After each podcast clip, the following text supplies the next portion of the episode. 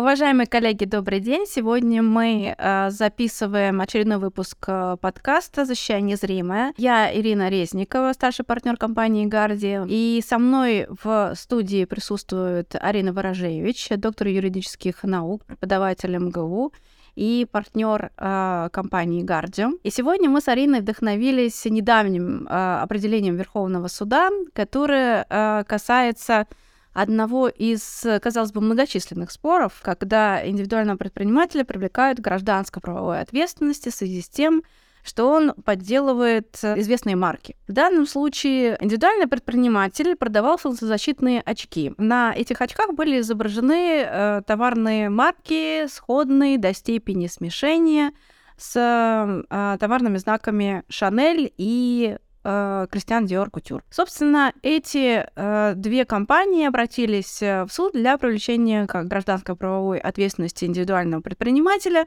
И все бы здесь было как обычно. Мы, собственно, привыкли к таким искам, за исключением того, что в данном случае к взысканию были предъявлены убытки, а не компенсация. Вспомним то, что э, компенсация является э, особым э, правовым институтом гражданского права, который характерен исключительно для защиты объектов исключительных прав.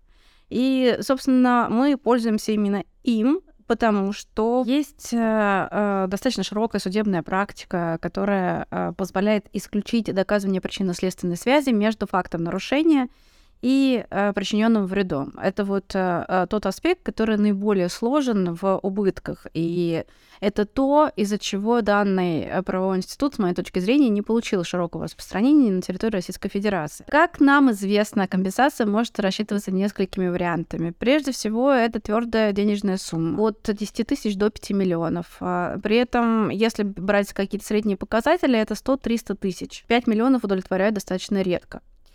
И очевидно, если мы говорим о каких-то дорогостоящих марках, а, это не компенсирует э, их убытки маркетинговые, брендинговые и так далее. Второй вариант расчета компенсации – это э, двойная стоимость контрафактных товаров. Опять-таки, если мы возвращаемся, сравниваем оригинальный, стоимость оригинального товара, в данном случае это Шанель и Кристиан Диор очки, и э, товара подделки, э, тут э, перекос очень очевиден, и опять-таки э, убытки такого известного бренда вряд ли э, могут быть погашены за счет этой компенсации, которая вот среднего по больнице у нас удовлетворяется. И истцы в данном случае совершенно правильно сделали. Они заявили в данном случае упущенную выгоду в виде недополученных доходов.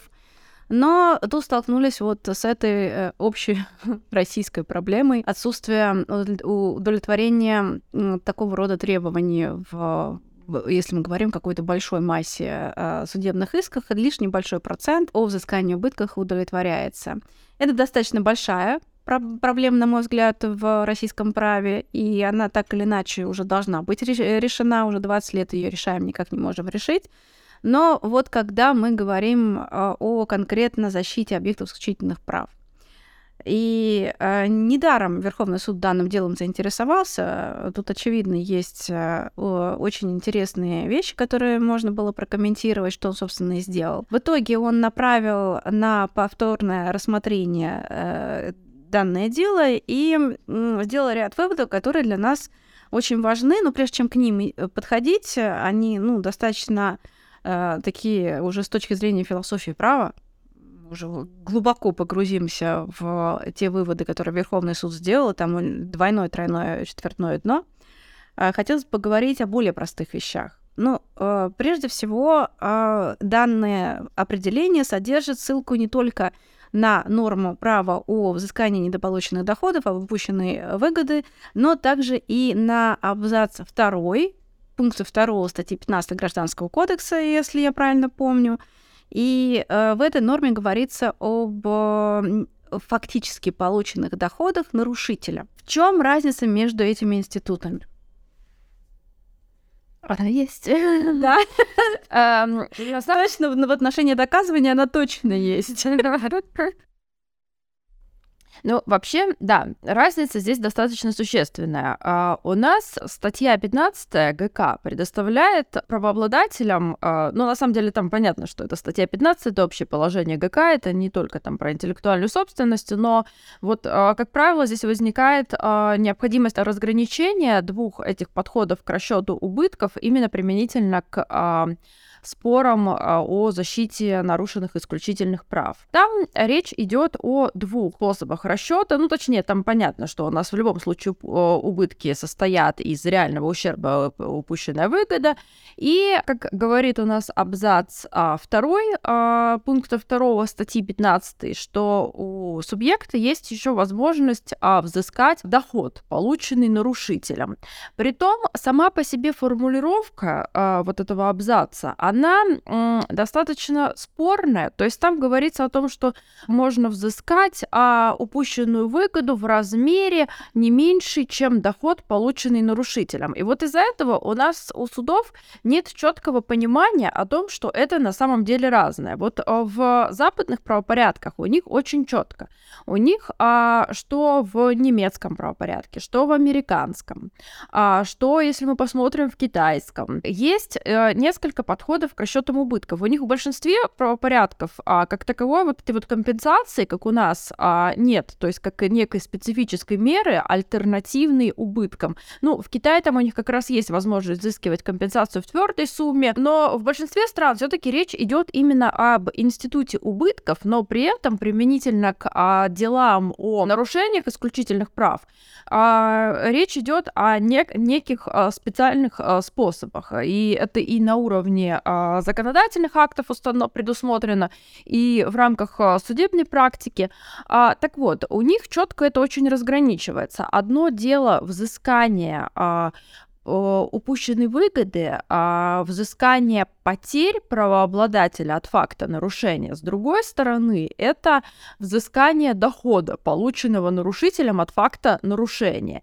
И процесс доказывания здесь очень разный. И в разных ситуациях соответствующие а, институты, они, а, соответствующие убытки могут быть взысканы. Когда мы говорим про взыскание а, обычной упущенной выгоды, потерь правообладателя от а, факта нарушения, то мы здесь говорим о том, что сам правообладатель что-то недополучил в связи с тем, что некий нарушитель использовал его объект интеллектуальной собственности и, соответственно, предлагал потребителям а, продукт. И а, во всех правопорядках для этого, для того, чтобы заявлять подобные убытки, ну и для того, чтобы успешно их взыскать, необходимо, чтобы сам правообладатель у нас а, использовал соответствующий объект интеллектуальной собственности и, соответственно, что-то предлагал на рынке. Но если мы говорим про товарные знаки, необходимо, чтобы правообладатель действительно использовал а, свой товарный знак и а, маркировал им а, некий товар. Если мы говорим про патентоохраняемые объекты, здесь понятно, что а, сам правообладатель должен предлагать реализовывать некий инновационный продукт, в котором а, бы были воплощено, э, воплощены соответствующие патентоохраняемые объекты. А при этом вот он должен доказать, что он сам использовал, и, соответственно, от того, что появился нарушитель, он что-то потерял в продажах. Притом а, здесь очень а, такой интересный момент, все-таки что он должен а, доказывать? Там немного разные стандарты используются для патентных споров, для споров о ноу-хау и для споров о товарных знаках. Вот в случае с а, патентными спорами, а, как правило, здесь речь идет о том, что правообладатель он должен доказать, что от того, что появился вот этот вот а, нарушитель на рынке, что он а, сам а, в, в своей прибыли потерял, то есть что его продажи соответствующего товара они а, снизились, либо ему пришлось снижать цену товара. Вот в, в таком случае он может доказать. То есть, как правило, это доказывается посредством а, того, что правообладатель должен показать разницу. Сколько он реализовывал продукции и сколько он, какой доход он получал до того, как произошло нарушение, и как у него упали продажи или, соответственно, доход а, после того, как произошло нарушение. Это на самом деле не всегда просто показать, но вот в патентных спорах и спорах этого, а, ноу-хау, вот это вот обычно требуется. А с другой стороны, там вот сейчас, опять же, я не так давно смотрела практику по ноу-хау, американскую и немецкую, то там существует возможность у правообладателя взыскать вот эту вот упущенную выгоду, если он не может четко показать, что вот он реализовывал столько-то, а потом стал реализовывать меньше, или получал доход столько-то, стал получать меньше, то в таком случае он может показать, а, по крайней мере, с ноу-хау, взыскать вот эту вот упущенную выгоду а, в размере своих затрат на, собственно, разработку ноу-хау, на исследования и разработки, которые он провел, и вот таким образом обосновать убытки. Можно вот сейчас немножко mm-hmm. вот по поводу вашего примера, а там разве это не будет реальным ущербом? а не упущенные выгоды. Э, что я имею в виду? Когда мы рассчитываем а, стоимость разработки фармы а, ввода в эксплуатацию, там всякие вот эти вот регистрационные, получение регистрационных свидетельств и прочее, прочее, прочее. Ну, то есть э, вот стоимость выведения на рынок, это же получается реальный ущерб, а не упущенная выгода. Ну да, здесь это все тоже относится к а, взысканию, как вот они говорят, а, потерь самого правообладателя. Ну да, в, в нашем контексте это ближе к а, понятию реальный ущерб. Что же касается споров о товарных знаках, то здесь а, долгое э, какое-то время, например, вот если брать немецкий опыт, у них тоже был такой подход, что правообладателю, который хочет взыскать а, убытки в виде своих собственных потерь от нарушения, то он должен должен был показать а, вот эту вот разницу между тем, а, сколько он реализовал товара, какой его был доход до нарушения и что стало после нарушения. Но затем а, практика, она выработала, э, несколько упростила стандарт доказывания и представляется, что это оправдано, сказав о том, что вот в случае с товарными знаками необходимо исходить из того, что продажи нарушителя — это фактически продажи правообладателя. То есть если нарушитель, там, например, продал а, 10 единиц контрафакта,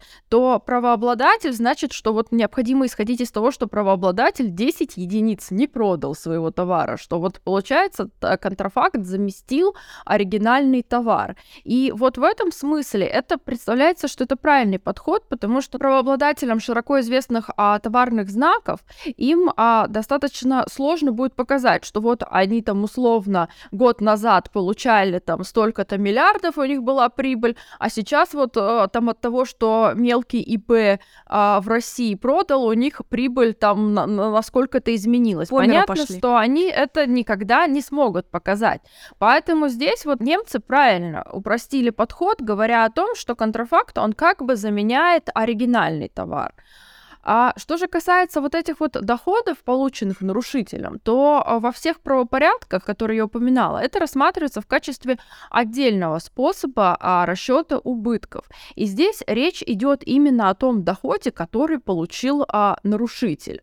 А, при этом а, в, вот в таком случае правообладатель, он не должен доказывать, что он сам мог получить доход. То есть, но здесь тогда будет, если в случае с а, в той ситуации, когда мы взыскиваем взыскиваем убытки в размере потерь самого правообладателя, что вот он что-то там не реализовал, сколько-то единиц товара, то мы, значит, должны исходить из цены товара правообладателя, то есть из цены оригинального товара. А в случае, когда мы а, говорим про доход, полученный нарушителем от факта нарушения, здесь мы за основу берем именно доход самого нарушителя от реализации им а, контрафакта. И здесь тоже есть а, свои сложности. Здесь первая сложность, а, ну вот в случае с товарными знаками, а, здесь, а, опять же, может быть несколько ситуаций. Но это также, кстати, вот как и с компенсацией в двукратном размере. Это следующий да, вопрос, мы это... не заходим, да? Но а, просто, нет, я здесь все хочу про, доход вот этот сказать. Здесь тоже есть свои проблемы. Одно дело, когда а, ценность вот этого контрафакта а, определяет а, использов... то, что в нем использован объект интеллектуальной собственности, собственности правообладателя. Ну, то есть там, скажем, футболка Шанель а, какая-нибудь очень низкого качества, но вот с этим вот брендом. По сути, только здесь бренд определяет, что ее будут приобретать. Например, вот на рынке фармы, это уже в случае с патентными спорами, здесь тоже все достаточно четко, когда ценность лекарственного препарата а, будет определять, что в нем используются патентоохраняемые а, объекты правообладателя. Здесь можно сказать о том, что тот доход, который получил а, ответчик от реализации а, фармацевтического препарата, в котором бы используются результаты интеллектуальной деятельности правообладателя, что вот это вот а, те убытки, которые может взыскать правообладатель, потому что, собственно, а, ценность препарата и а, доход, а, который получил нарушитель, а, он а, находится в прямой связи с тем, что использовались объекты. Не использовались бы патент охраняемые объекты правообладателя, не было бы этого препарата, соответственно, не было бы дохода а, нарушителя от реализации вот, собственно, вот, вот этого контрафакта. Но, например, а, в IT-сфере, в сфере там, телекоммуникации, электроники, где производятся комплексные инновационные продукты, которые могут объединять в себе десятки, сотни запатентованных решений, то очень сложно определить, какой конкретно доход от реализации а, продукта, в котором использовался чужой запатентованный объект, приходится именно на использование а, соответствующего а, патента. И вот здесь как раз этот способ, он уже не так будет удобен для э, правообладателя. Здесь все-таки, э, и вот опять же в иностранных правопорядках у них там есть еще один способ, но это тоже это ближе к, к упущенной выгоде. И у нас также в патентных спорах в свое время до тех пор, пока э, не появился институт компенсации для патентных споров и для ноу-хау, для которых сейчас не предусмотрена компенсация, это тоже может э, представлять собой э, форму расчета убытков, это взыскание убытков в размере а, недополученных роялти. Вот в случае с этими с комплексными инновационными продуктами, там правообладателю проще заявлять о убытке в размере вот этих недополученных роялти. Но это ближе к тому, что вот применительно к, на- к нашим, это взыскание а, стоимости права использования, но в случае с компенсацией там в двукратном размере. Вот, поэтому получается, что у нас здесь необходимо очень четко разграничивать. Если мы говорим про а, убытки в размере а, упущенной выгоды в размере потерь правообладателя, то значит здесь мы должны показать, что это именно тот доход, который а, не получил а, сам правообладатель. Но соответ... и, соответственно, здесь правообладатель должен доказывать, что он сам мог получить этот доход, что он сам производил эти товары, что он сам предлагал их. В случае же с доходом, полученным нарушителем, у нас правообладатель может сам а, не обладать возможностью там произвести товары в соответствующем объеме, как это сделал нарушитель. Он мог их, в принципе, например, даже не производить. В общем, ему не нужно доказывать, что он сам мог получить этот доход. Ему важно лишь доказать, что этот доход получил нарушитель. К сожалению, у нас суды до сих пор в этом четко не разбираются. Но на самом деле это все еще во многом зависит от того, как составлены, как, видимо, как изначально стороны форми формулируют свои исковые требования и как а, они могут или не могут суду объяснить, что же они все-таки требуют. Вот мы в своем дайджесте а, рассматривали одно интересное дело. Это был патентный спор, дошел до Верховного суда, притом он два раза туда доходил. И вот там истец а, явно хотел взыскать именно доход, полученный ответчиком. Там они участвовали а, в конкурсе на поставку товара, а, соответственно, а, нарушитель, ответчик выиграл в этом конкурсе, истец-правообладатель проиграл, и вот он а, хотел взыскать то, что, собственно, у нас ответчик получил в связи с нарушением, а, выиграв конкурс.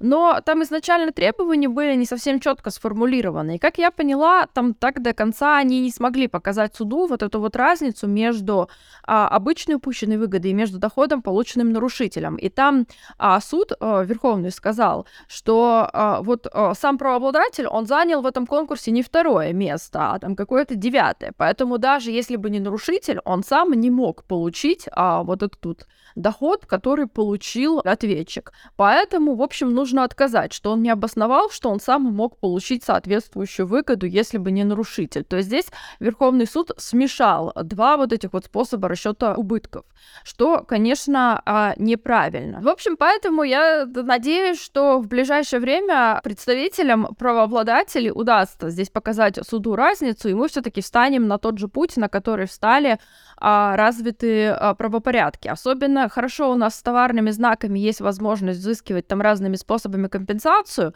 а вот, например, с ноу-хау у нас убытки это только одна из возможных опций. В случае с патентными спорами, понятно, там... Да, там, ну, в случае с патентными спорами там есть компенсация, это нам всем известно, но там тоже э, далеко не во всех случаях для правообладателя оказывается удачным, а, что взыскание компенсации в твердой сумме, ну, 5 миллионов, на самом деле для каких-то крупных патентных споров это ни о чем. Так же, как у правообладателя могут возникнуть и существенные сложности с взысканием а, компенсации в двукратном размере стоимости права на использование, особенно если он ранее никому не выдавал лицензии. Но об этом мы поговорим чуть позже. Поэтому и в крупных патентных спорах у нас иногда именно взыскание убытков — это единственная возможность правообладателю все-таки получить что-то существенное и компенсировать а, свои существенные потери. Поэтому вот, в общем, важно в этом разобраться. Ну вот мы пытаемся в этом разобраться, но э, на самом деле для меня, как для практика, это достаточно э, большая проблема. Потому что, ну вот мне, честно говоря, да, вот, конечно, хорошее образование и прочее, прочее. Я знаю, чем отличается один правовой институт от другого. Но с точки зрения практики, мне все равно, как звучит это в Гражданском кодексе. Мне важно, что я в качестве подтверждения доказательств могу принести, э, когда говорю о упущенной выгоде, о реальном ущербе, о полученных, недополученных доходах, о компенсации. И, честно говоря, в части некоторых э, правовых институтов возникает полнейшая каша. Вот с точки зрения их правоприменения и доказывания для меня нет абсолютно никакой разницы. Например, компенсация и а, полученные доходы. Вроде бы совершенно в разных частях Гражданского кодекса находятся, но мне кажется, что это по сути одно и то же. Единственное, что компенсация, да, ты можешь умножить на 2 стоимость товара, который реализован, но это тот же доход ты получил доход от реализации э, товара. Тот доход, который ты не получил, если бы не разместил там э, товарный знак э, своего оппонента. И далее мы переходим в плоскость э, вот, судебного представительства. И э, в чем разница? Вот э, я хочу там заявить 20 э, рублей на полученные моим оппонентом доходы, или там 40 рублей, то есть 20 помноженное на 2 а, в качестве компенсации – с точки зрения денег, понятно, очевидно, что больше все-таки компенсация, но с точки зрения формата доказывания я приношу абсолютно те же самые документы, подтверждающие товарные накладные, подтверждающие реализацию там э, факт размещения, там нотариальные закупки с подтверждающие факт размещения товарного знака на изделии и, соответственно, э, последующее распространение в рамках определенного магазина, там, я не знаю, или интернет-магазина. И э, если мы вот это вот разложим, то с точки зрения вот практики единственная разница будет э, в окончательном э, результате, то есть в размере этого вознаграждения. Возникает вопрос, а для чего тогда в рамках гражданского кодекса вот эта норма в принципе существует? Только для ноу-хау и для, скажем, фирменного именования, то есть для тех институтов, у которых не действует компенсация. Потому что больше от нее толку нет. Единственное, что, когда мы еще компенсацию доказываем, а, и, что хочу сказать, вот эта вот причинно-следственная связь, все-таки нужно понимать, что не, полученные доходы оппонентам это все-таки убытки. Будет э, стандарт доказывания как у, к убыткам. То есть я принесу товарные накладные, я принесу еще что-то, э, кучу документов, э, как я люблю говорить, 9 КАМАЗов документов, и в итоге я принесу одинаковое количество э, в случае э, полученных доходов и в случае компенсации, но при этом в случае компенсации мне суд скажет, давай, э, родная, заходи, а в случае э, полученных доходов оппонентов мне скажут, а причина следственная связь, почему вот именно нарушение э, этим товарищам повлекли к тому, э, что вы там недополучили доход ну или там был причинен вред и прочее, прочее. Вот здесь есть ли тонкость доказывания? Или все вот как я это понимаю, что те же документы, те же стандарты и прочее, прочее? Ой, тут вообще можно вопрос поставить, как зачем нам убытки, когда вот есть компенсация, за исключением тех а, да. споров, где... А второй вопрос, зачем нам вообще компенсация, когда есть убытки? Вообще институт же компенсации, он как появился в части четвертой? Он появился во многом в рамках той а, реальности, когда для того, чтобы взыскать убытки, нужно было а, представить а, четкие расчеты. Если а, не было однозначного а, какого-то расчета представленного, где было бы там все подсчитано до копейки, то суды отказывали. И, собственно, судебная практика категорично исходила, что не, если не а, обосновали четко размер убытков, то в таком случае а, вы не сможете их взыскать. Затем а, судебная практика практика, она изменилась, в том числе на уровне а, постановлений пленума, тогда еще высшего арбитражного суда, там про ответственность а, членов органов управления.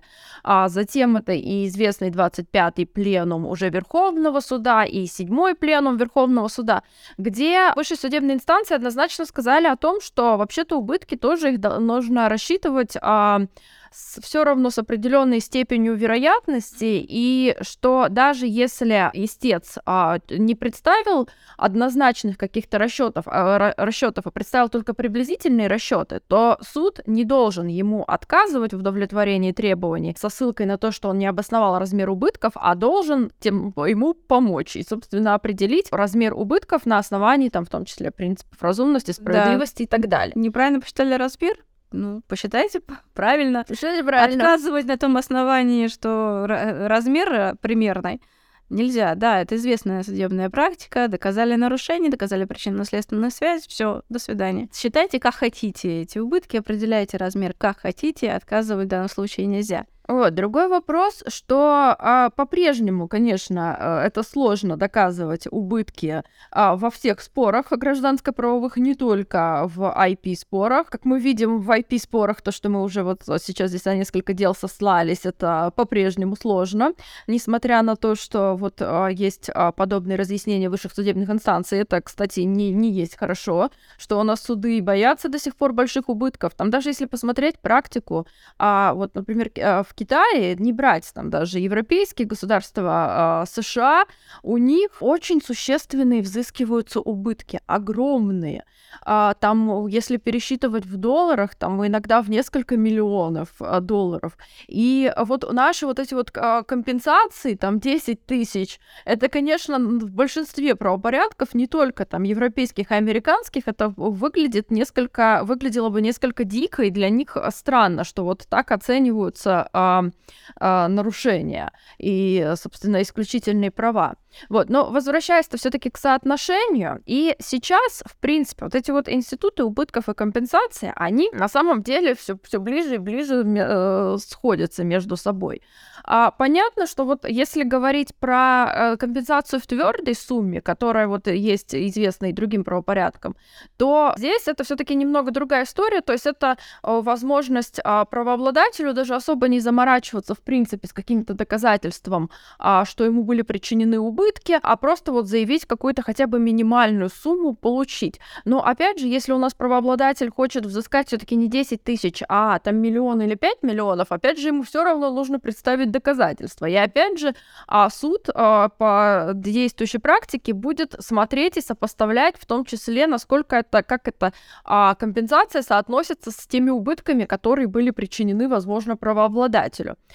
Что касается вот дальше соотношения, взыскание упущенной выгоды в размере предполагаемых роялти, в размере недополученных роялти правообладателям, это, по сути, то же самое, что взыскание компенсации в размере стоимости права на использование использования. Другой вопрос, что в случае с компенсацией у нас сразу идет вот этот двойной размер в двойном размере, но опять же в судебной практике сейчас в современной можно найти дела, где а, суд а, снижал вот эту вот двукратная компенсация в размере стоимости права на использование до однократной. То есть, по сути, здесь это вот а, очень близко. И, опять же, если мы посмотрим а, патентные споры до тех пор, пока в ГК, ну вот на том периоде, пока еще в ГК не появилась норма компенсации, и э, правообладателю не была предоставлена возможность взыскивать э, компенсацию в двукратном размере стоимости права на использование патента охраняемого объекта, то очень часто э, истцы, правообладатели заявляли именно убытки, упущенную выгоду в размере вот стоимости права на использование в размере недополученных роялти. И а, стандарт доказывания был примерно одинаков, э, что сейчас там они пытаются доказать. Как правило, вот если брать, э, говорить про вот стоимость права на использование, там первым доказательством идет а, и размер недополученных роялти, первым доказательством идет а, все-таки а, примеры ранее выданных правообладателям лицензий, сколько ему удавалось получить за предоставление лицензий в отношении своего объекта. Ну, то есть, если он там, например, выдавал лицензию, ему выплачивалось там 10% от а, цены реализованных ответчиком товаров, ну, лицензиатом, то, соответственно, и в деле о нарушении а, исключительного права он мог рассчитывать примерно то же самое. Но потом, опять же, практика сейчас в данном случае развивается, то есть у нас там и Верховный суд тоже а, в, в одном из дел высказывался о том, что там могут и другие обстоятельства здесь учитываться, в том числе и заключение эксперта, и некие другие документы, при том суд особо не пояснил, о чем там идет речь, но, по крайней мере, вот а, здесь происходят подвижки, то есть мы отходим от того, что только а, ранее выданная лицензия, при том простая лицензия, может быть положена в основании расчета э, соответствующей компенсации в двукратном размере стоимости права на использование, либо же вот убытков в размере недополученных роялти. В зарубежных правопорядках у них там очень сложные тесты, разработаны под взыскание вот этих вот, собственно, убытков э, в размере недополученных роялти. Они это все рассматривают в качестве убытков, э, не э, конструируют какие-то вот эти дополнительные институты, как у нас компенсация, все рассматривают, что это просто специфический способ расчета убытков применительно к а, IP-спорам. Так вот я вот, собственно, к этому и веду. Стоит ли вообще выделять это в качестве отдельного правового института, учитывая то, что если мы начинаем раскладывать э, на детальки, э, у нас пазлы примерно одинаковые, собираются они примерно одинаковую картину. Единственное, что мы усложняем себе жизнь, потому что, когда говорим о доходов, полученного оппонента в качестве убытков, в отличие от компенсации, мы еще э, скатываемся вот в этот размер, совершенно непонятно, как а, его определять в данном случае, в случае убытков, потому что компенсация там написана, вот это вот берешь, вот это умножаешь и получаешь. А здесь э, получается такая э, странная ситуация, когда есть доходы, да, по логике, опять-таки, убытков, когда мы говорим о доходах полученного оппонента, мы говорим о том, что вот он негодяй обогатился за счет э, принадлежащего, по сути, мне имущества. То есть у него нужно, э, что называется, отчекрыжить вот эту вот часть, которая является разницей между доходами да, и себестоимостью. Вот то, на что он обогатился. Вот эта часть обогащения нужно вернуть. А у нас э, понятие доходов настолько размытое, что э, с прибылью оно никаким образом не связано и не учитывает никоим образом вот эти вот самые расходы того негодяя-нарушителя, который все-таки понес для того, чтобы изготовить эти контрафактные очки, их где-то купить, э, разместить в магазине, там, арендовать э, вывеску или там повесить свою, не знаю. Вот. И получается, что а, мы действительно очень много институтов-то наплодили, по сути, один из них вообще не применяется, я имею в виду вот эти вот доходы, полученные э, оппонентом. Почему? Потому что это, во-первых, мало, во-вторых, мы упираемся в убытки, эти причинно-следственные связи, это недоказуемо. А второе, компенсация, которая, по сути, является разновидностью убытков, но при этом почему-то он отделен совершенно в другую плоскость только по той причине, что там четко определен размер. Вот в убытках а, а, размер он такой размытый, его нужно доказывать, а здесь вот, ну, тоже доказывание, но тут есть какая-то математическая формула, которую можно применить по стоимости товара, умноженной на 2. Возникает вопрос, можем ли мы рекомендовать нашим коллегам заявлять э, убытки, э, полученные, недополученные доходы, или все таки компенсация рулит? А, ну, тут в зависимости от того, о каких спорах идет речь. Все-таки вот в случае с товарными знаками, ну вот то дело, которое мы с вами сегодня анализируем, оно действительно... Мы так... до него еще не дошли. Да, мы еще до него не дошли. Мы, мы его так анализируем, что до него мы еще не дошли. Подходим к нему. Но вот здесь немного другая история. В принципе, с товарными знаками я понимаю, почему все заявляют все-таки обычно компенсацию. С учетом того, что, а, ну вот, например, компенсация в двукратном размере стоимости стоимости контрафакта. Здесь проще стандарт, чем если взыскивать просто доход, полученный нарушителем. Потому что э, в случае с доходом мы все равно должны здесь показать, что а, вот это, то, что мы заявляем, это именно доход от факта нарушения. А здесь мы просто берем стоимость контрафакта и заявляем. Это на самом деле тоже я в своих публикациях критиковала этот институт компенсации вот в том виде, как он у нас сформулирован применительно к товарным знакам, потому что здесь ситуации могут быть очень разные. Одно дело, когда это действительно такой в полном смысле в обывательском контрафакт, то есть когда речь идет о а, неком а, а, низкокачественном подобии оригинальной а, вещи, например, с каким-то вот этим вот как раз известным брендом. Ну вот взять какую-нибудь там футболку низкого качества, на ней написано Шанель, вот ее покупают, чтобы как-то приобщиться к а, имиджу бренда, к истории бренда. А, вот в данном случае ценность а, вот этого контрафакта, носителя, она, собственно, определена главным образом тем, что нанесен товарный знак. А другое дело, можно себе представить, сконструировать а, некое неумышленное нарушение, когда там сам по себе а, товар правообладатель, ответчика представляет определенную ценность, но вот как-то оказался там какое-то обозначение созвучное с чужим товарным знаком, сходное до степени смешения с чужим товарным знаком. И вроде как тоже мы должны взыскивать компенсацию а, в двукратном размере стоимости контрафакта, но здесь это уже все равно другое. То есть здесь стоимость товара, она определена не только тем, что на нем товарный знак. Она может быть, в принципе, там этот товарный знак, он никакой дополнительной ценности товару и вообще не придал. И опять же, вот всегда здесь идет вот эта вот двукратность, то есть всегда штрафной характер. А в зарубежных правопорядках у них все-таки есть тоже возможность умножения убытков, то есть там взыскания тройных убытков, но это происходит при наличии особых обстоятельств. То есть если брать э, американский опыт, то там а, как раз а, речь идет о, прежде всего об умышленных нарушениях, когда прямой умысел был, ну или там о какой-то грубой неосторожности а, и о каких-то иных других особых обстоятельствах, а, то есть так просто это ничего не умножается.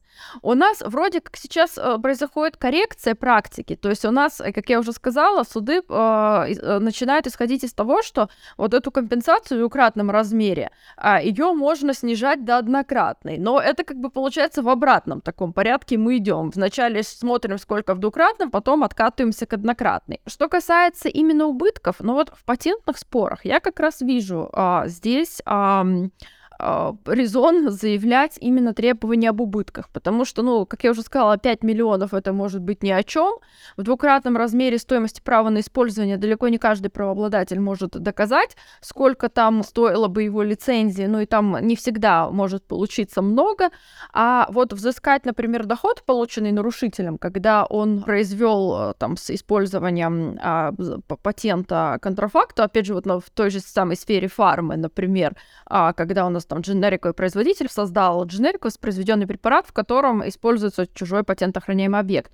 И мы можем примерно понять, определить там, в том числе там, с использованием там, сайта Росздравнадзора, там, сколько в оборот это было введено, соответствующих серий лекарственного препарата, примерно оценить объем, знаем цену а, лекарственного препарата, особенно если это еще а, там а, препарат, который а, относится к жизненно важным необходимым лекарственным препаратам, что он там э, и предельно отпускная цена на него зарегистрирована, а, да и мы можем понять, за сколько это там все реализуется в сегменте там в аптеках, особенно если у нас есть, кстати, вот с а, госзакупками, да, сейчас я тоже про это скажу. Поэтому вот здесь получается, что здесь как раз это выгодно заявлять вот этот вот доход. Тут другой вопрос, что нам нужно все равно подредактировать немного практику и показать судам, что это все-таки отдельный способ. Тут немножко э, не соглашусь. Получается, в то, что в данном случае, когда можем реально доказать объем выпуска, логичнее все-таки заявлять компенсацию, потому что мы по формуле помножаем на 2, это в любом случае будет больше. А с патентами же нет того, этого что... способа.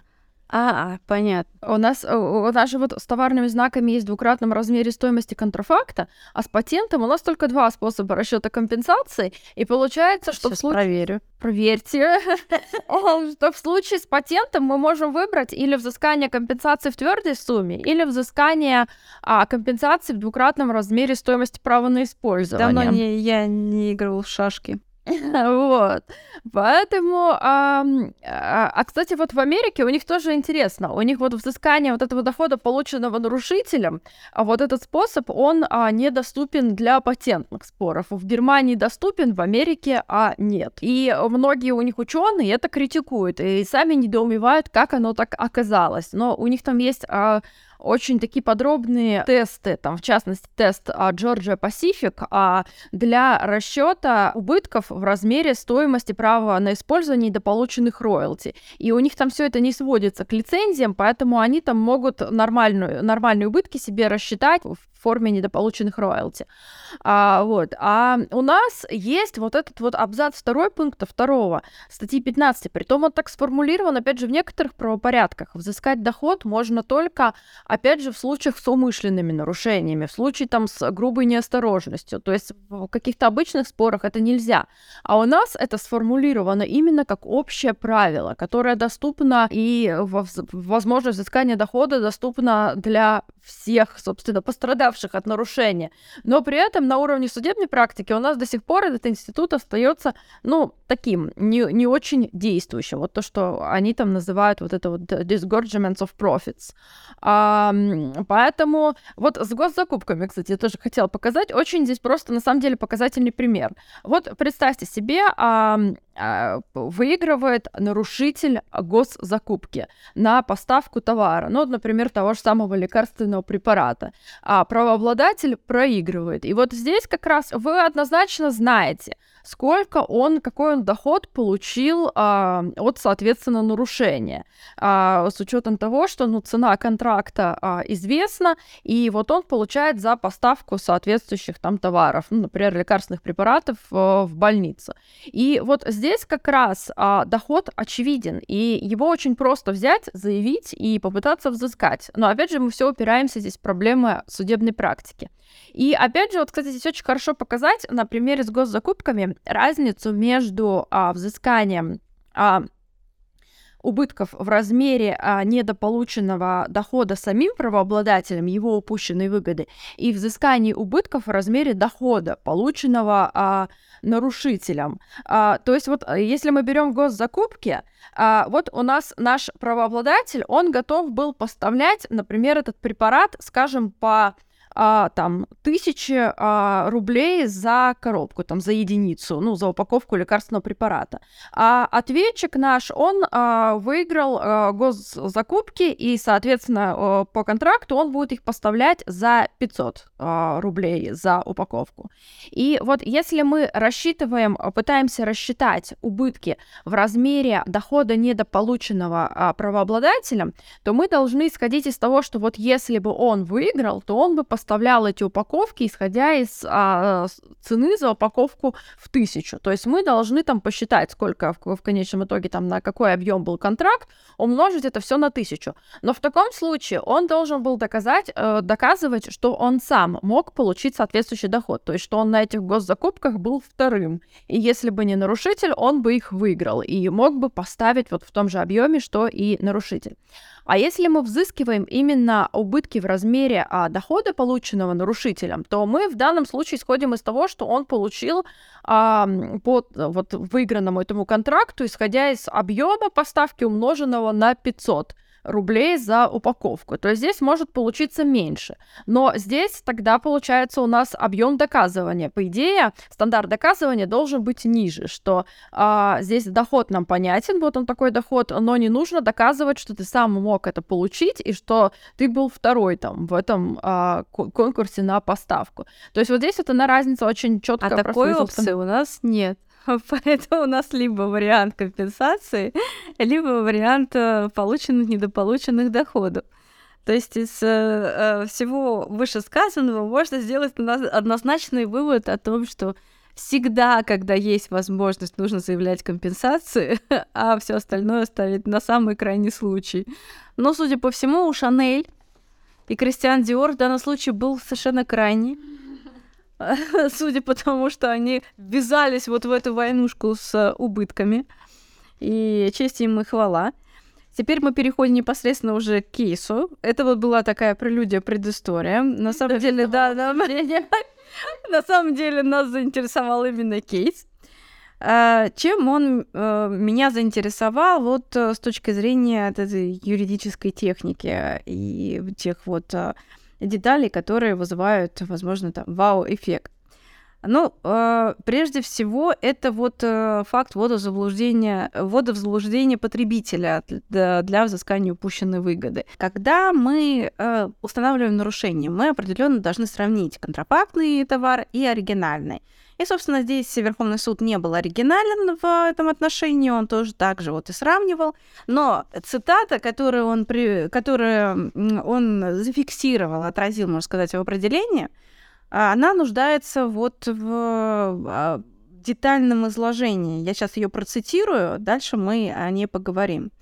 Итак, э, он упоминает, Верховный суд упоминает о том, что судами нижестоящих инстанций не исследовался вопрос о сходствах и различиях оригинальных контрафактных товаров с целью определения того, мог ли обычный потребитель понимать, что покупает товар не у правообладателя или мог ли он быть введен в заблуждение относительно свойств и качества товара. То есть, есть ли реальная возможность получения правообладателями доходов при продаже предпринимателям контрафактного товара, стоимость которого сам приравнена к оригиналу. Что меня, собственно, здесь заинтересовало? Дело в том, что не совсем понятно, каким образом трактовать э, вот эту характеристику вот заблуждения вот в данном случае.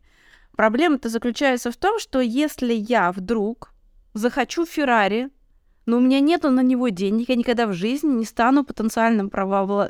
потенциальным потребителям вот э, этой дорогой марки. Даже если я а, была введена в заблуждение, предположим, и предполагала, что действительно Феррари я а, купила за а, э, 100 рублей, и это прям настоящая Феррари, она просто вот по цене немножко более дешевая, чем настоящая, да, утрируя, а, то даже когда мне об этом расскажут, я все равно не смогу пойти в салон, чисто вот материально не смогу позволить себе это Феррари.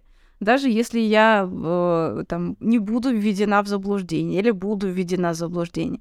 То есть, э, что я хочу сказать? Суд в основу доказательственного процесса э, кладет вот этот процесс доказывания ввода в заблуждение. Но, на мой взгляд, это никоим образом не влияет на результат. Введено в заблуждение, не введено в заблуждение – это не имеет никакого значения с точки зрения а, того, являюсь я ли я потребителем вот этих дорогих марок, и, соответственно, может ли одна единица товара вытеснить одну единицу товара в логике суда, а, и поэтому, собственно, а, они отправили вниз на пересмотр для того, чтобы вот, вот этот вот процесс посчитали, там, определили размер убытков. Но Проблема заключается в том, что совершенно непонятно, как это доказывать. И даже после этого определения Верховного суда э, становится еще менее ясно, потому что никогда один товар, вот контрафактный в данном случае Шанель, да, за 100 рублей, он не может вытеснуть очки, я не знаю, сколько они там стоят, там, ну, за 80 тысяч рублей, вне зависимости от субъективного восприятия потребителя этой марки. Этот вопрос хотела бы я обсудить. Правильно ли я понимаю вот эту часть, или она к чему-то другому вообще относится? Может, она там к доказательственному процессу, может, с точки зрения установления причинно-следственной связи между нарушением и причиненным ущербом. Я уж не знаю, каким образом это можно иначе интерпретировать. Но каким-то образом надо, потому что суд-то высказался, вот что он имел в виду, когда говорил об этом, о вводе в заблуждение. А здесь суд встал на достаточно такую скользкую дорожку. Нет, на самом деле, вот, кстати, я уже давно испытываю определенную тревогу по поводу того, что бывает, э, сталкиваюсь э, и на различных мероприятиях, на обсуждениях с мнением юристов о том, что вот э, ведь в случае, э, когда речь идет о каких-то о низкокачественных дешевых подделках оригинального товара, при том, что оригинал стоит очень дорого, то здесь же вроде как нет введения в заблуждение, ведь потребитель понимает, что он не купит там вещь Шанель за 100 рублей, и значит, здесь вроде как нет введения да даже в если оно будет. Да, да, вот. И здесь Верховный суд, вот эти вот его все рассуждения о том, будет ли там вводиться в заблуждение, и что это разные рынки, при том там еще как-то там был... Как это следующий вопрос. Да. Это поэтому у меня тоже есть э, а, непонятки. Это на самом деле все очень а, тревожно, потому что это все может привести на самом деле к не очень хорошим последствиям, если вот подобная практика будет развиваться и получит какое-то закрепление в юридическом сообществе в последующей практике, то у нас получится получится тогда, что широко известные товарные знаки с репутацией, они э, окажутся наименее защищенными, исключительные права на них. Хотя, казалось бы, наоборот, я вот там в скольких своих публикациях доказывала, что, по идее, чем больше объект, а, чем в большей степени объект интеллектуальной собственности отвечает ценностям соответствующего института там, или патентного права инновационного развития, или а, средств индивидуализации, там, чем больше а, он имеет значение с позиции вот этой индивидуализирующей функции, чем больше там различительной изначальной приобретенной способностью обладает, тем больше должны здесь расширяться вот эти вот границы исключительного права, и тем более сильная защита должна быть на соответствующий объект. А у нас получается наоборот, что коль скоро это можно было легко догадаться, что это не а, контрафакт, потом, о, что это контрафакт, что это дешевле, поэтому вроде как нет заблуждения. Но, во-первых, здесь что стоит сказать? Все-таки у нас а, суды и правильно был выбран стандарт вот этого неискушенного потребителя, что мы а, не должны здесь анализировать все-таки вот каждый вот этот конкретный и каждый потребитель, он действительно ли мог понять, что это все-таки контрафакт, подделка или нет. То есть здесь мы берем такого неискушенного, потенци... Э, э, сильно наивного потребителя, который, увидев соответствующее обозначение, мог бы как-то это соотнести все с соответствующим там источником происхождения товара. И здесь не нужно как-то вот э, скорее здесь углубляться и думать о том, что потребители могут быть разные. То есть если а, широко известный бренд, значит потребитель тоже здесь мог а, вполне себе быть введен в заблуждение. Это раз. Во-вторых, здесь все-таки а, в любом случае интересы правообладателя, они существенным образом страдают вот от такой практики. И не надо здесь говорить о том, что вот это совершенно другой там сегмент, что кто а, приобретает вот эти вот там низкокачественные подделки, они не могли бы приобрести оригинал. Но, во-первых, здесь а, это все-таки тут все не точно. И правообладатель в любом случае, если речь идет о каких-то вот этих вот брендах одежды, широко известных брендах, брендах с определенной репутацией, бренды, которые отражают определенный имидж, там э, стиль, то, э, ну, конечно, мы можем там спорить о том, обоснована или не обоснована цена. Тут у нас, как у потребителей, могут быть совершенно разные здесь мнения, стоит ли за это платить и как вообще к этому относиться.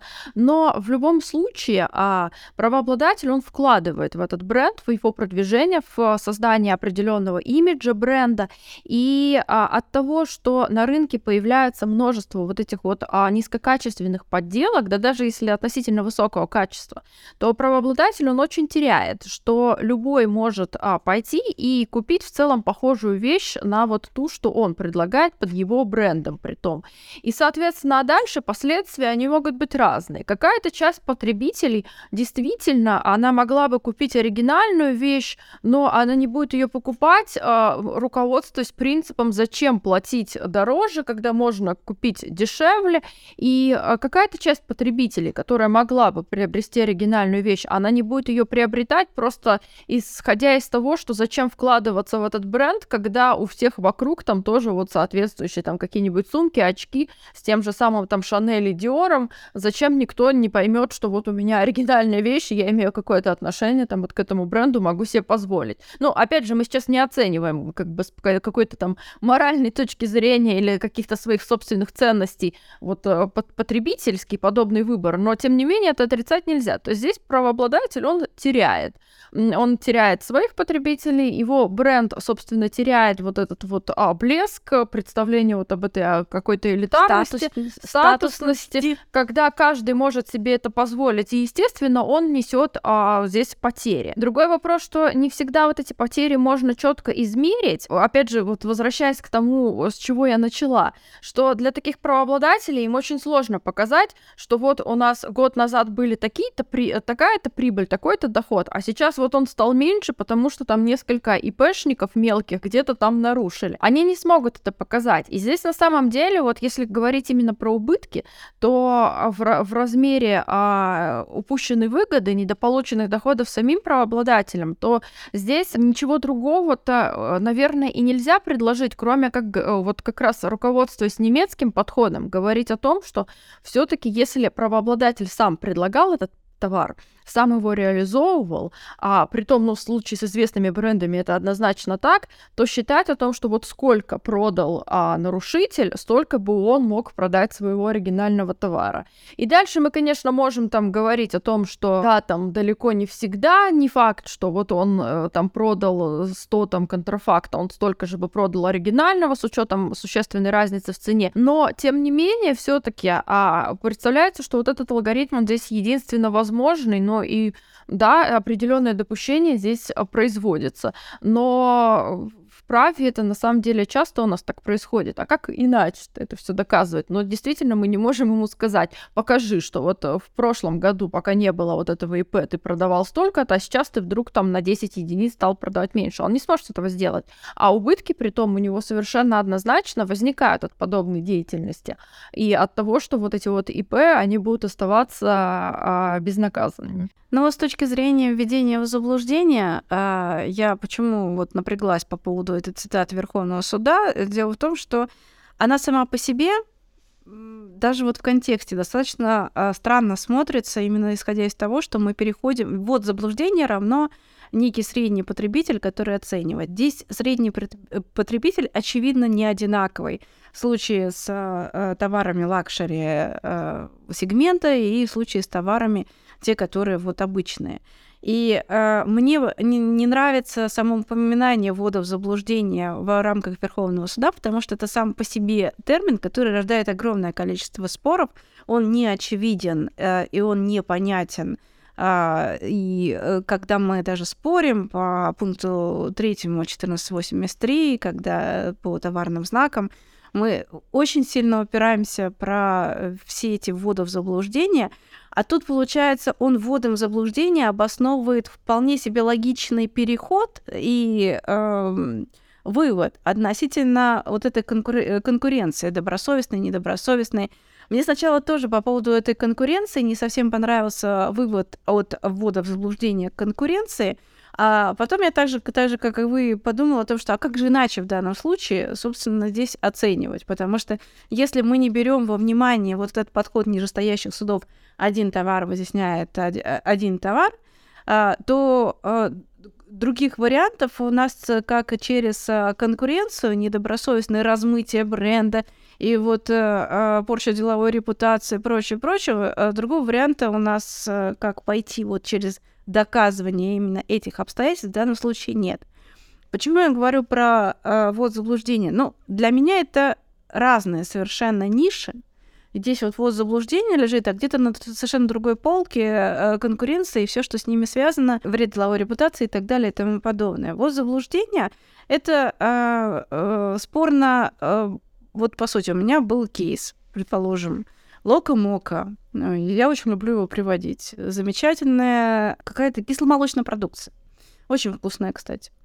Я же не знаю, сейчас распространяют или нет, но бренд, по крайней мере, существует. Лока-мока. И вот, значит, э, а, Роспатент решил, что это вводит в заблуждение, потому что на самом деле э, лока-мока — это название гавайского блюда, которое состоит из мяса, риса, что-то там еще, какие-то подливки и так далее. И мы вот долго глумились на тему того, что приходит такая среднестатистическая бабулечка, которая Роспатент рассматривает в качестве вот этого среднего потребителя, который может быть введен в заблуждение – и думает, о, пойду-ка я себе на пенсию куплю гавайского блюда, полакомиться. Я же каждый месяц себе с получки как раз это покупаю. Приходит она, покупает, и тут такое невероятное разочарование, потому что внутри кисломолочная продукция, кефир, йогурт и так далее и тому подобное.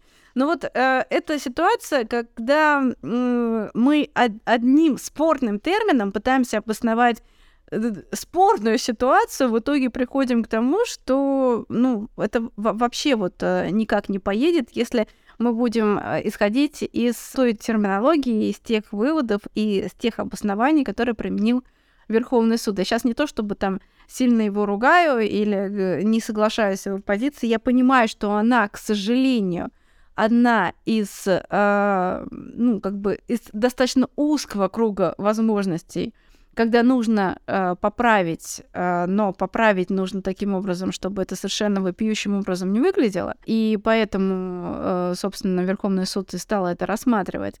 я даже не могу оценить, вот с точки зрения последствий вот этого Верховного суда, оно в плюс или в минус какой-то практики.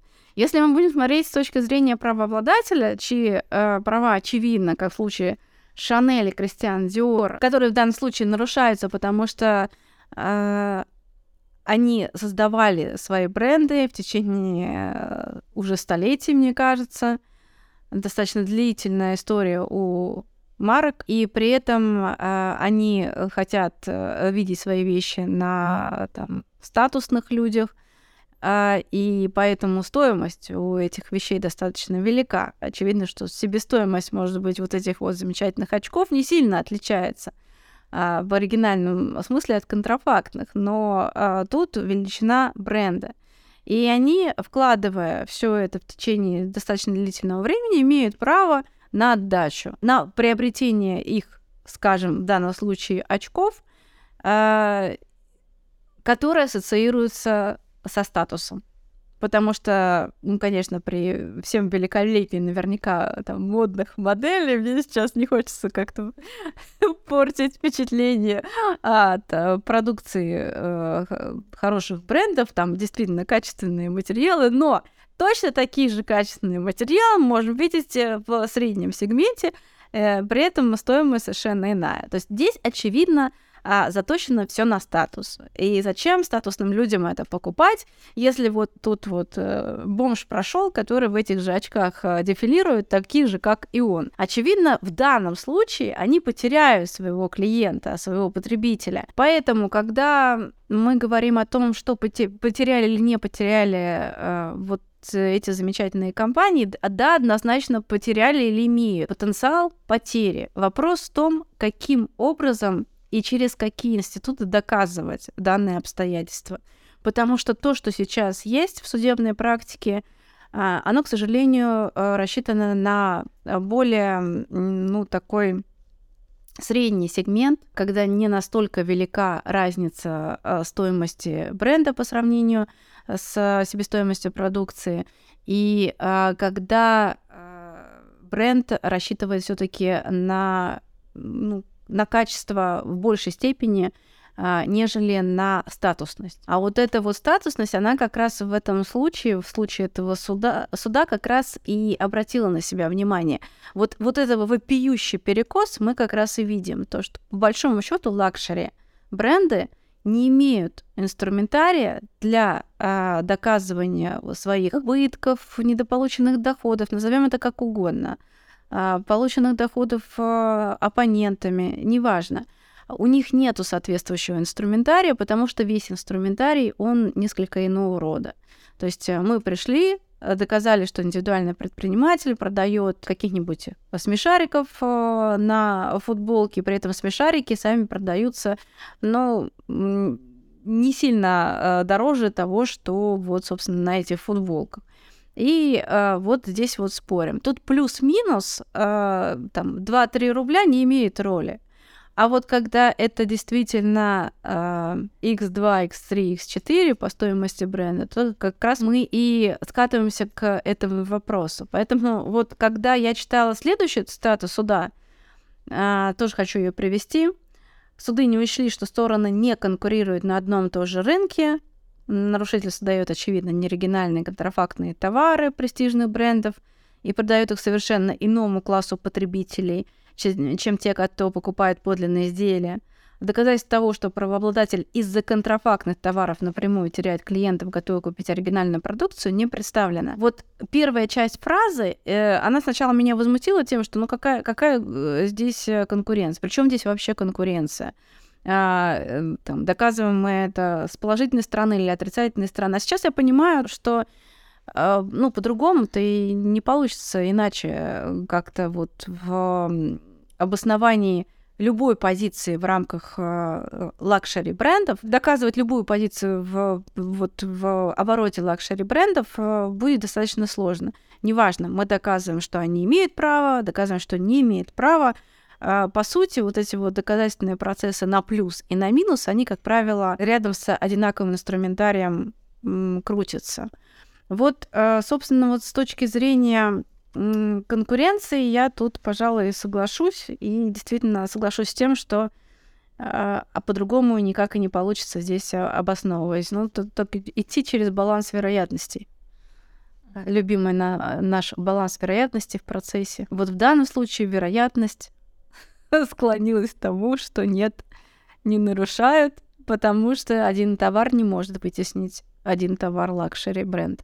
Ну, я вот здесь на самом деле вижу в этом тоже определенный риск еще с позиции того, что вот к чему это может привести. Ну, вот я уже сказала про то, что у нас получается luxury бренды, они оказываются незащищенными прежде всего от вот этих вот низкокачественных подделок, если а, последовательно дей... а, следовать а, позиции Верховного суда. Во-вторых, здесь получается тогда, что мы, по идее, должны а, существенным образом повысить а, издержки на рассмотрение подобных споров, потому что, ну, представим себе, как это дальше будет выясняться. Вот, например, там, скажем, оригинальная сумка некого бренда стоит 300 тысяч там, рублей. А дальше мы смотрим, вот подделка, там, а, контрафакт. А вот они продают там за 200 за 200 тысяч. Ну да, наверное, могло быть смешение. Наверное, потребители могли подумать о том, что оригинальный бренд там э, скидку сделал.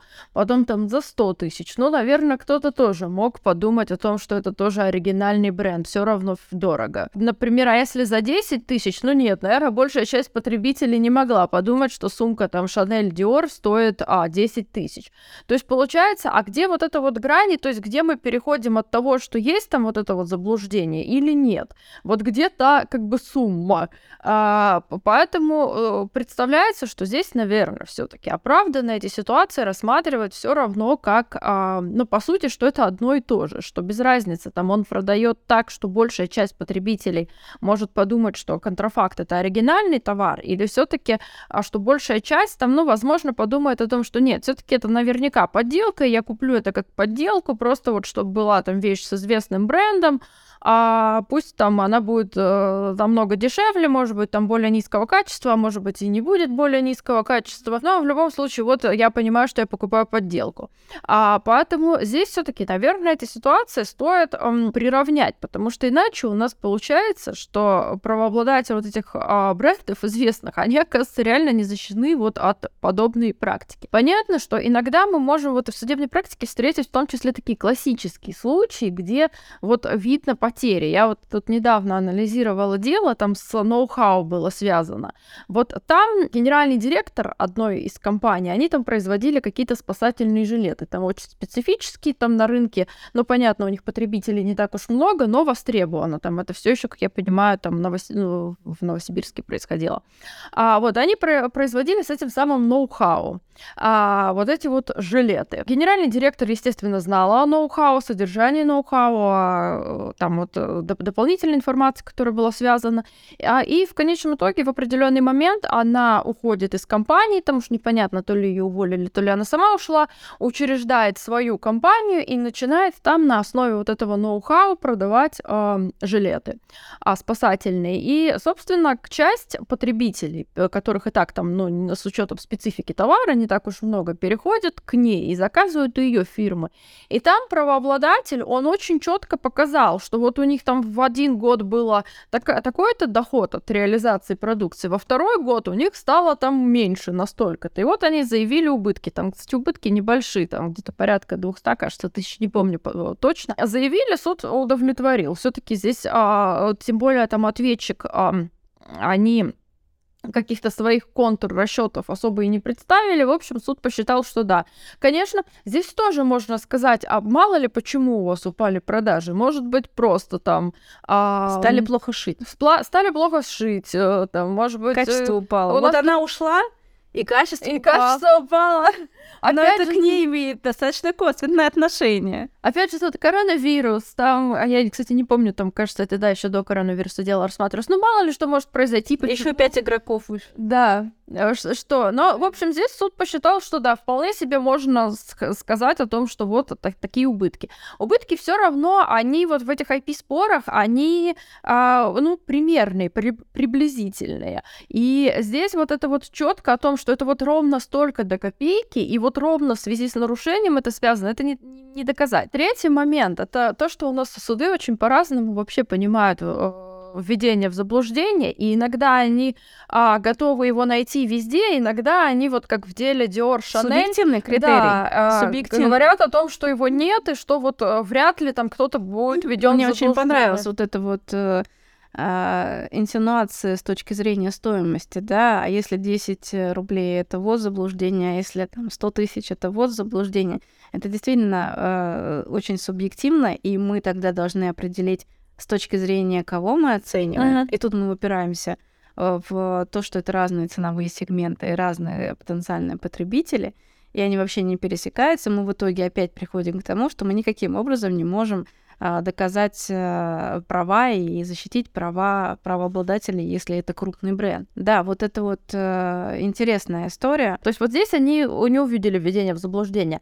А когда Макдональдс на своих вот этих бургерах размещал а, товарный знак общества Лина, а там был товарный знак с пылу с жару, и у них там везде на бургерах, а, понятно, их буква М, Макдональдс, все потребители пришли в этот Макдональдс, а там вот эта надпись пылу жару, и тут суд решил, что, включая высший арбитражный, что, а нет, здесь, здесь есть введение в заблуждение. Вдруг какой-то потребитель, зайдя в ресторан Макдональдс, приобретая известный бургер с э, вокруг куча вот этих М Макдональдс, но при этом он мог подумать о том, что, а, наверное, это я все-таки покупаю это бургер общества Лина, правообладателя товарного знака с пылу с жару. Но там, конечно, уже немного в другом еще история вот с этими сугестивными товарными знаками. Мы, кстати, на нашем нашем телеграм-канале анализировали это дело, рассказывали про него, поэтому повторяться сейчас не будем.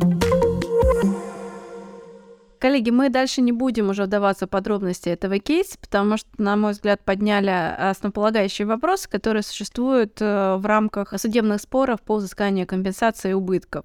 Мы хотели бы более подробно этот вопрос осветить на отдельном вебинаре, когда уже будет возможность поговорить по конкретным кейсам детально, не просто вот по определению Верховного суда. На этом мы с вами прощаемся. Подписывайтесь на нас и до новых встреч! thank you